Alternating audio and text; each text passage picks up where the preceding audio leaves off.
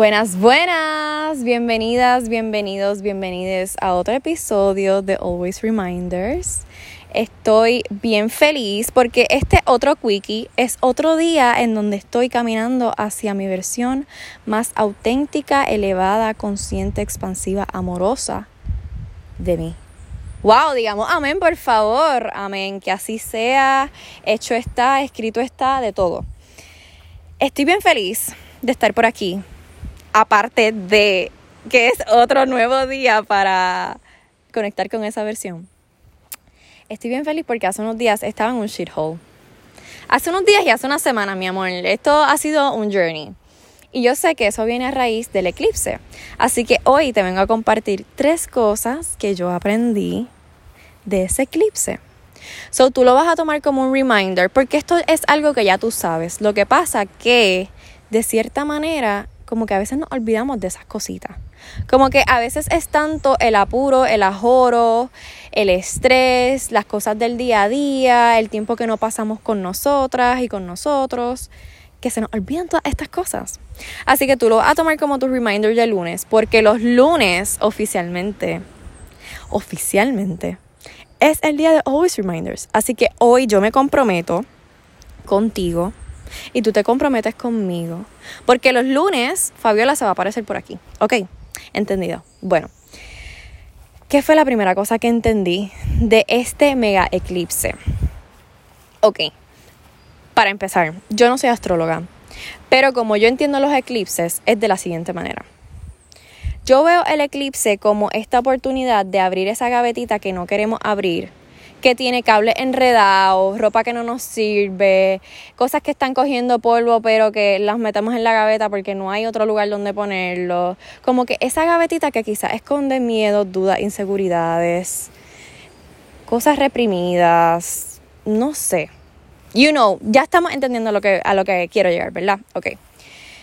Pues para mí el eclipse es esa, esta oportunidad de abrir esa gavetita y de atender el asunto porque felizmente podemos decir, vuelvo a cerrar la gaveta. Pero adivina qué, Fabiola dijo, ok, la gaveta se me está abriendo, todo se me está poniendo de frente, ¿qué es lo que yo voy a hacer? Lo voy a enfrentar. Voy a coger el toro por los cuernos. Let's do this. Y no fue fácil, no estoy diciendo, ¿verdad?, que esto fue de un día para otro. Y precisamente relacionado a de un día para otro, es la primera enseñanza. Lo primero que pude canalizar, entender, procesar, integrar y que todavía lo sigo haciendo es la importancia de confiar en el proceso. Que esto se dice un montón, pero mira como yo lo entendí. Para mí confiar en el proceso es respetar el proceso.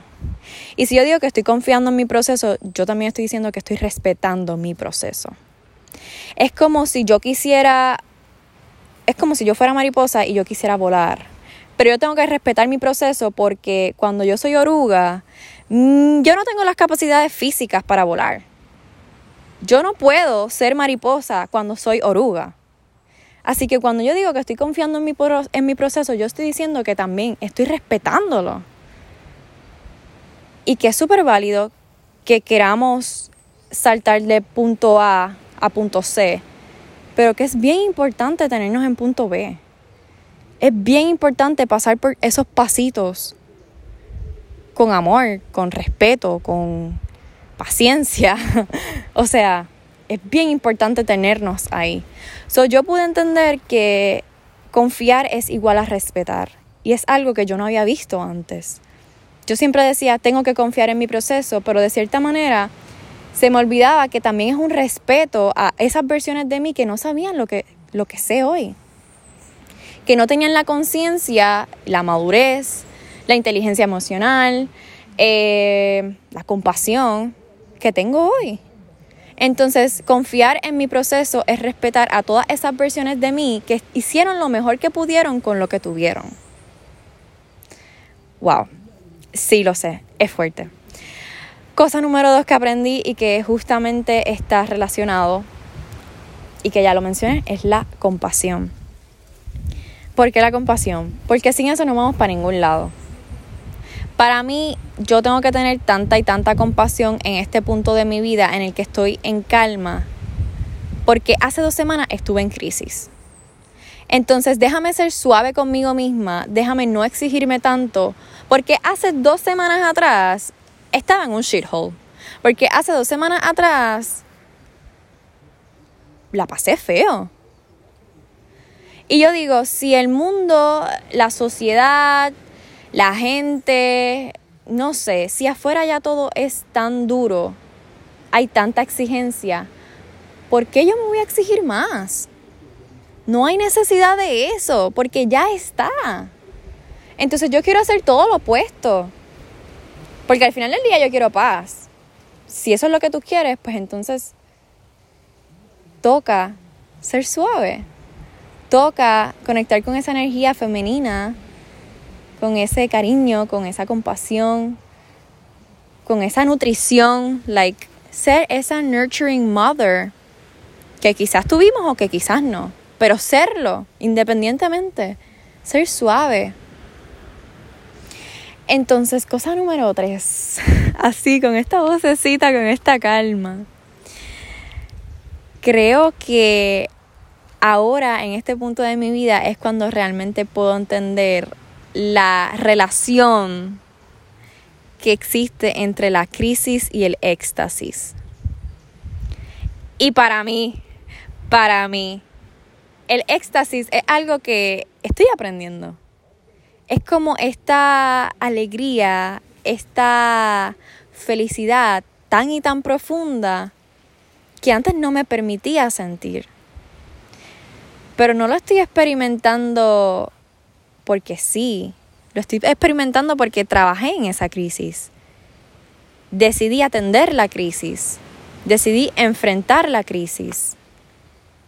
So, muchas veces tenemos estas, estos sueños y estas cosas que queremos lograr, pero no nos permitimos pasar por los retos.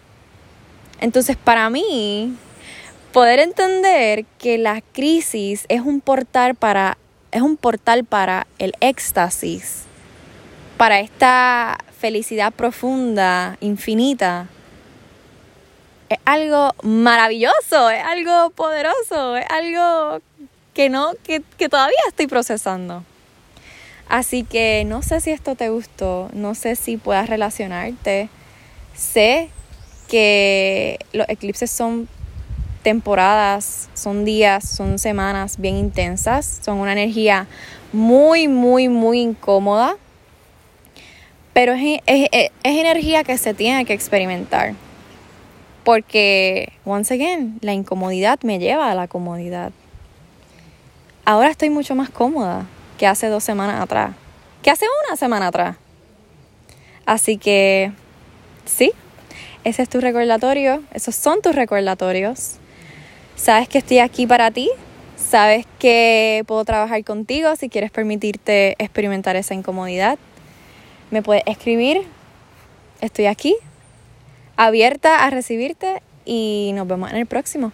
¡Mua!